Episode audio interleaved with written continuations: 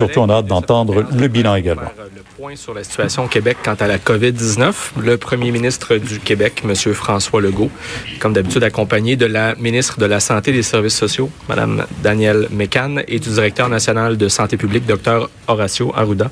Alors, Monsieur le premier ministre, à vous la parole.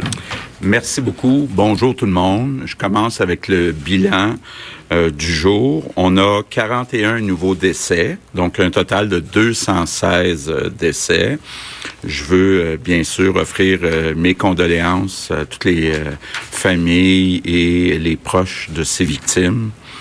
On a maintenant 10 912 cas confirmés, une augmentation de 881. On a 679 personnes euh, hospitalisés. C'est une augmentation de 47. On a 196 personnes aux soins intensifs. C'est une augmentation de 15. Donc, comme vous le voyez, euh, bon, le nombre de décès est important, mais on s'y attendait. C'est en ligne avec euh, les prévisions qui ont été euh, déposées. puis il faut se le dire, il reste quelques jours avant euh, d'atteindre euh, le pic, le sommet. Donc, malheureusement, on s'attend à ce qu'il y ait encore euh, des augmentations dans les prochains jours. Puis ensuite, ça devrait diminuer. Donc, on est en ligne avec nos prévisions. Par contre, bon, il faut quand même dire les bonnes nouvelles. Quand on regarde les hospitalisations, le nombre de personnes aux soins intensifs, on est exactement en ligne avec nos prévisions qui montrent qu'on approche du sommet. Donc, il y a vraiment une euh, belle stabilisation dans les augmentations euh, du euh, nombre de personnes, autant dans les soins intensifs que dans les hospitalisations.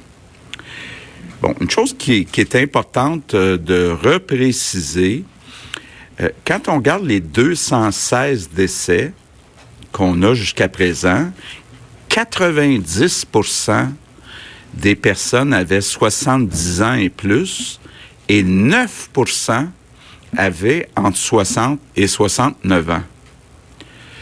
Donc, il y a comme, bon, euh, ça veut dire 99% des, défaits, des décès, là, c'est des personnes de plus de 60 ans. Donc, ça veut dire quand même, bon, d'un côté, c'est rassurant euh, pour les plus jeunes, mais évidemment, ça nous montre là où il faut mettre l'attention, c'est sur les personnes qui sont plus âgées. Bon, je m'inclus là-dedans. Moi, j'ai 62 ans. Par contre, ça, c'est la bonne nouvelle, qu'on me dit, dans les personnes qui sont décédées entre 60 et 69 ans, il y avait presque tous des euh, problèmes de maladies chroniques. Donc, euh, ça veut dire que si vous êtes en bonne santé comme moi, entre 60 et 69 ans, il n'y a pas d'inquiétude. Euh, par contre, et c'est là que ça, va être important dans les prochaines semaines. Oui, on est en train de regarder pour euh, réouvrir euh, des entreprises. Mais même si les jeunes, les personnes qui vont être dans ces entreprises sont pas à risque de conséquences graves, elles peuvent mettre à risque d'autres personnes. Donc, ça va être très important dans les prochaines semaines, les prochains mois, que toutes les personnes qui ont moins que 60 ou 70 ans fassent très attention de ne pas s'approcher de nos aînés. Donc, c'est ça là qu'il faut se mettre là euh, dans la tête tout le monde pour les prochaines semaines, les prochains mois.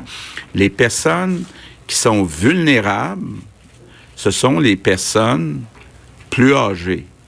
Donc, ils n'ont pas plus de chances ou moins de chances que les autres d'être infectés, mais ils ont plus de chances si elles sont infectées d'avoir des conséquences graves comme de décéder. Donc, faut être très, très prudent. Je le répéterai jamais assez, mais il faut continuer de se le dire, là. faut que les personnes plus âgées restent chez elles. Puis malheureusement, faut pas aller les visiter, faut pas s'approcher euh, de ces personnes euh, à moins de deux mètres et puis pas rester longtemps en leur euh, présence. Bon, évidemment, ça, c'est pour les personnes qui sont dans des maisons. Je reviens sur les résidences puis les CHSLD.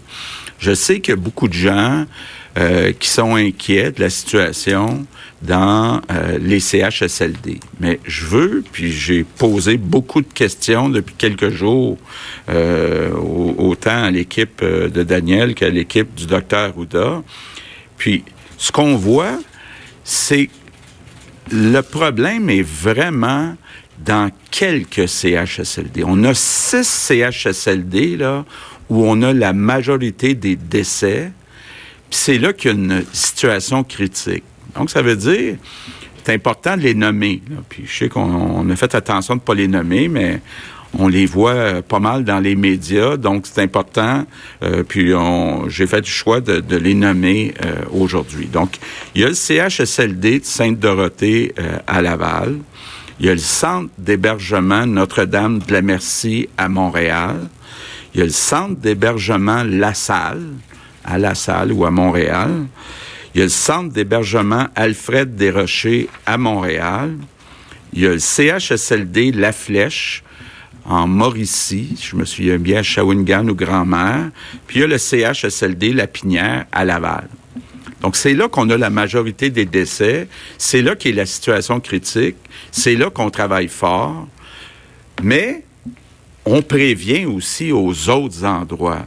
Donc, euh, euh, Daniel s'est assuré, juste au cours des derniers jours, dans les CHSLD, on a ajouté 450 médecins, puis on a ajouté 1000 infirmières et autres personnels de la santé. Donc, euh, on fait vraiment des gros efforts pour se concentrer là parce que c'est là que ça va jouer euh, puis que ça joue euh, actuellement. Bon, peut-être certaines précisions. Euh, D'abord, il y a des règles très claires. Là. Tout le personnel dans les CHSLD, quand il s'approche à deux mètres ou moins d'un patient, d'un résident, d'une résidente, sont obligés de porter un masque. Donc, c'est clair, là, quand la directive est claire, quand le personnel s'approche d'un patient à moins de deux mètres, toujours doit porter euh, le masque. L'autre chose qui est importante aussi de dire, parce qu'il faut comme rassurer euh, euh, la famille qui a des résidents, résidentes qui sont pas dans les six CHSLD critiques, quand il y a un cas de COVID-19, les familles sont appelées. C'est la directive qui est donnée. Il faut que les familles soient appelées. Donc, euh, euh, si vous n'êtes pas appelé, c'est parce qu'il n'y a pas de cas euh, de COVID-19. Bon, l'autre chose, bonne nouvelle aujourd'hui. Vous savez, on avait déjà annoncé pour les centres d'hébergement privés. Il y avait beaucoup de gens qui ne gagnaient pas des gros salaires. On avait déjà annoncé qu'on donnait une augmentation de 4 de l'heure payée par le gouvernement aux préposés aux bénéficiaires. On avait annoncé aussi dans tout le réseau public une augmentation de 8% pour les infirmières et infirmières auxiliaires, puis de 4% pour le reste du personnel. À partir d'aujourd'hui, puis rétroactif au 13 mars, il va y avoir la même prime dans les résidences privées. Donc, ça veut dire les infirmières, infirmières auxiliaires euh, dans les CHSLD privés, puis dans les résidences privées vont avoir euh, 8% euh, les autres employés, euh, 4% puis on garde la prime de 4 dollars de l'heure, qui est quand même importante là, pour euh, des gens qui gagnaient seulement 13, 14, 15 dollars de l'heure. Ça reste tout en place. Donc, évidemment, je pense que ce sont des primes qui sont plus que méritées par le personnel euh, de ces résidences euh, privées. Euh, puis on veut en même temps les remercier. Parlant de remerciements, mes remerciements du jour, je vais peut-être être un peu différent aujourd'hui. Plutôt que de faire des remerciements, je veux rendre hommage à nos aînés. On a une espèce de devoir de mémoire à l'égard de nos aînés. Nos aînés ont bâti le Québec, nos aînés ont passé à travers des épreuves, nos aînés nous lèguent une société qui est plus juste, plus riche, plus belle, et on a un devoir de les protéger. Donc, je veux que ça devienne la priorité de tous les Québécois, toutes les Québécoises, protéger nos aînés. Euh, euh, on leur doit ça. Puis je veux en profiter pour, évidemment, saluer euh, les aînés. Je sais que vous vivez une situation qui est difficile. Il y en a plusieurs qui sont seuls à la maison. Puis là, ben, on leur annonce pas nécessairement des bonnes nouvelles en disant que euh, ça va durer plus longtemps pour nos aînés, ce confinement. Donc, vous dis merci, puis je vous dis qu'on est avec vous.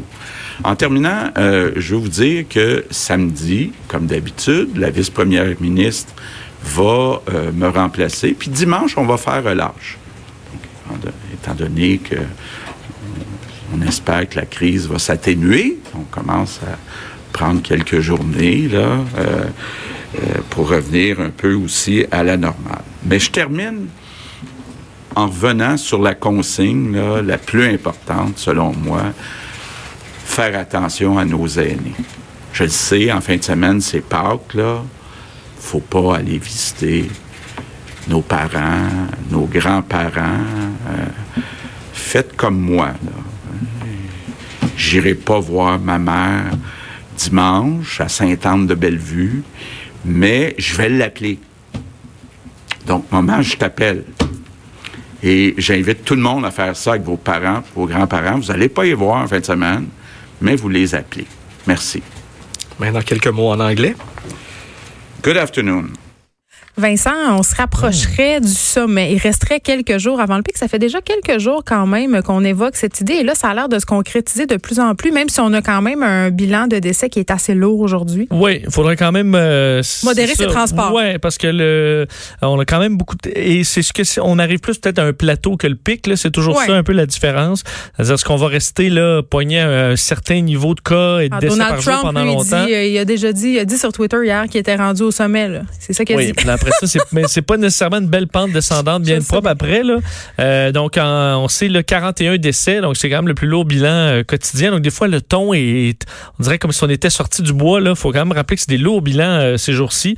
881 cas de plus, donc ça, quand même, c'est une hausse aussi Mais on quotidienne. On s'y attendait, c'est ce qu'on explique aussi selon les modèles. 47 nouvelles hospitalisations, donc 679, 15 aux soins intensifs. Donc, le réseau qui est en masse capable de supporter tout ça. Environ 700 lits. Pas de problème. On expliquait aussi que 90% des décès, c'est 70 ans et plus. L'autre, enfin, 9% c'est 60 à 69 ans. Donc, euh, écoute, en bas de 60 ans, c'est 1 là. Oui, on parle de gens qui ont des problématiques. C'est ça, je pense que c'est important de le souligner. Là. Ce sont des gens qui avaient des maladies chroniques, donc des indices de morbidité plus élevés que la normale. Le danger pour la jeunesse, c'est vraiment d'être un vecteur là, et de le propager. On va faire un tour à la paire de questions maintenant. Écoutez, euh, dans les euh, CHSLD, euh, actuellement, on en a 106 qui ont été euh, rapportés. C'est-à-dire que ce sont des gens qui sont dans qui, qui étaient originellement dans CHSLD. Une proportion est allée à l'hôpital. Euh, je trouve que c'est bien important de comprendre. Ce qu'on classifie ici, c'est l'origine des personnes. C'est pas toutes les personnes en CHSLD qui vont nécessairement à l'hôpital, mais celles qui, il y en a quelques-uns qui y vont. Donc, 49 des gens proviennent du milieu des CHSLD. Après ça, il y en a 22 qui proviennent directement du domicile, 22 des résidences pour euh, personnes âgées, et puis il y en a 2% qui étaient en CH euh, directement. Il y a 5 qui est inconnu. Donc, c'est encore dans le milieu de CHSLD où on a le maximum de personnes décédées, parce que c'est là aussi où se retrouvent les personnes les plus malades euh, comme telles, qui ont des maladies chroniques de façon importante et d'autres types de maladies. Pourquoi, euh, à ce compte-là, les gens peuvent, les proches peuvent-ils encore aller visiter les leurs personnes euh, proches dans les euh, CHSLD, ce qui n'aurait pas fallu interdire parce que pour des motifs humanitaires, je crois que c'est encore euh, permis à certains endroits. Pourquoi ne pas les avoir interdits plus tôt dans votre stratégie? Bien, je veux juste dire qu'on on, très tôt, on interdit les visites dans les centres de personnes âgées. On fait une exception pour les personnes qui vont mourir, donc qui sont en fin de vie je pense que ce serait pas humain de dire à un enfant vous pouvez pas vous pouvez pas une dernière fois voir euh, votre père ou votre mère. Donc euh, on prend les précautions euh, nécessaires, mais je pense que c'est tout simplement une question humaine. Prochaine question, Louis Lacroix, Cogeco Nouvelles. Monsieur le Premier ministre, Madame euh, McCann, Monsieur Arruda, est-ce que c'est possible d'avoir des précisions sur les six euh, centres euh, de personnes âgées que vous avez nommés, à savoir combien il y a de décès dans ces... parce que vous dites que c'est ce sont les endroits critiques. Combien il y a de décès dans ces établissements-là? Combien de gens ont testé positif? Est-ce que vous avez des données en ce sens-là? Oui. CHSLD Sainte-Dorothée, 16. Notre-Dame de la... Des décès, oui. Euh, Notre-Dame de la Merci, 13. Euh, la Salle, 7. Alfred Desrochers, 5. La Flèche, 20. Et La Pinière, 10. Oui, excusez-moi, je prends des euh, hier, vous avez créé une espèce de, mouvement d'optimisme dans l'industrie de la construction, M. Monsieur, Legault, euh, en ce sens que vous avez dit, ben peut-être qu'on pourrait rouvrir euh, en gardant certaines mesures de distanciation. Euh, on me dit qu'il y a des entreprises de construction qui ont été submergées hier d'appels de clients, etc. Est-ce que vous pouvez être plus précis, d'une part, sur le, sur le moment où vous comptez euh, permettre euh, l'ouverture de cette industrie-là, que vous avez déjà qualifiée d'essentielle pour le support économique de l'économie québécoise? Ben, écoutez, là, on prévoit dans les prochains jours atteindre le pic. Donc, il faut s'assurer que ça soit vrai. Euh, donc que les chiffres se maintiennent. Ça fait quelques jours que les chiffres d'hospitalisation se maintiennent. J'aurais dû commencer par dire j'ai besoin du OK du docteur Arruda. Donc, je travaille fort là-dessus. Mais c'est pour ça aujourd'hui que je disais 99% des décès sont chez des personnes de 60 ans et plus. Donc, que des gens plus jeunes aillent travailler dans le secteur euh, de la construction, si ils vont pas proche des personnes de 60 ans et plus, je pense que les risques sont euh, limités. Donc, euh, évidemment, on va suivre dans les prochains jours euh, l'évolution des données, continuer à avoir des discussions, mais je pense qu'il faut quand même commencer à penser à, ce que, ben, on voit les chiffres de chômage, là, les centaines de milliers de Québécois qui sont euh, en problème financier, que s'il n'y a pas trop de risques, d'être capable de réouvrir, rester à deux mètres. Euh, donc, euh, c'est ce qu'on va suivre dans les prochains jours. Puis là, ben, on va se donner un plan. puis au début, ben, on va se concentrer sur les entreprises où les personnes sont capables de rester à deux mètres. Prochaine question, Geneviève Lajoie, Journal de Québec, Journal de Montréal. Bonjour. Donc, vous venez d'en parler. On semble comprendre que le déconfinement que vous prévoyez est notamment ciblé en fonction des personnes plus à risque. Donc, les aînés pourraient être confinés plus longtemps. Est-ce que aussi vous envisagez un déconfinement plus régional? Bien, beaucoup discuté de ça. Hein. je commence à être spécialiste en santé publique. Euh, j'ai posé la question, étant donné que Montréal et peut-être déjà au pic, est-ce qu'on commence par Montréal ou on commence par les régions? ils m'ont dit c'est une très bonne question. C'était euh, la première réponse. Mais ce que je comprends, c'est qu'étant donné qu'il y a plus de cas à Montréal, même si on commence à être sur la pente descendante, on va peut-être avoir plus de cas que ceux qui n'ont pas encore atteint le pic dans certaines régions. Donc, il y a encore un besoin d'avoir plus de données pour répondre à cette question-là. C'est ça que j'ai compris. Vous avez quelque chose? Mais si vous me permettez, oui, votre question est, pertinente. On se la pose à chaque jour, mais je voudrais vous dire une chose. C'est sûr que, en tant que directeur national de santé publique, je suis aussi préoccupé par les déterminants de santé qui font qu'un peuple est en santé, dont l'économie, le travail, etc. Mais il faut faire attention. Euh, on pourra autant on a pesé sur un interrupteur rapide hein, de, de faire une cessation immédiate, décision très courageuse de notre premier ministre. Autant la reprise doit être progressive avec un thermostat ou un réostat de lumière, parce que le danger, parce que c'est pas tout le monde qui été infecté, si tout le monde commence à ressortir euh, comme tel partout, c'est d'avoir un autre pic un pic qu'on aurait évité et aplati dans un premier temps et qui reviendrait. Et puis aussi à des deuxièmes phases. On se souvient du SRAS à Toronto, qui avait créé d'ailleurs l'Agence santé publique du Canada. Euh, le gouvernement s'est fait reprocher, d'ailleurs il n'a pas été réélu. Et, et, et c'est pas une question politique. Les gens de santé publique même ont été euh, questionné là-dessus, c'est qu'on avait pensé, tout était rentré dans l'ordre, et puis c'est revenu avec un pic très, très effroyable. Et ça, l'OMS, toutes les organisations internationales nous disent de faire attention à ça. OK? Et je tiens à vous dire aussi que les autres pays qui ont l'épidémie euh, bien avant nous euh, comme tel sont en train de commencer à réouvrir, mais personne va d'une switch de off à on. Et il faut surveiller. Il y a des conditions précises de surveillance de milieu. Puis on va bien entendu réouvrir les chantiers ou les domaines qui sont essentiels au fonctionnement et qui vont aller, je vous dirais, avec des respects de certaines conditions. Donc, faut pas interpréter la réouverture de l'économie ou de certains secteurs comme étant on y va, on revient exactement comme avant. Ça, ce serait dangereux. Et d'ailleurs, il y a des secteurs où il y a du télétravail qui va se faire, des tours à bureau, etc. Et on n'ira pas prendre les, chances parce que c'est impossible. À moins que vous, quelqu'un me le garantisse, qu'il n'y ait pas de, de contact avec aucune des personnes âgées. C'est impossible plus on va être en confinement, plus les gens vont être fatigués, vont vouloir relâcher. Mais j'invite les Québécois, les Québécoises qui ont été extraordinaires jusqu'à maintenant à comprendre ce message-là. En fin de semaine de Pâques, il faut pas faire de rassemblement. Le PM l'a dit régulièrement, mais on va réouvrir. on, veut redonner de l'espoir. La lumière s'en vient euh, au bout du tunnel, mais on va faire une analyse secteur par secteur, région par région, puis on va faire des recommandations à notre premier ministre qui prendra les décisions nécessaires.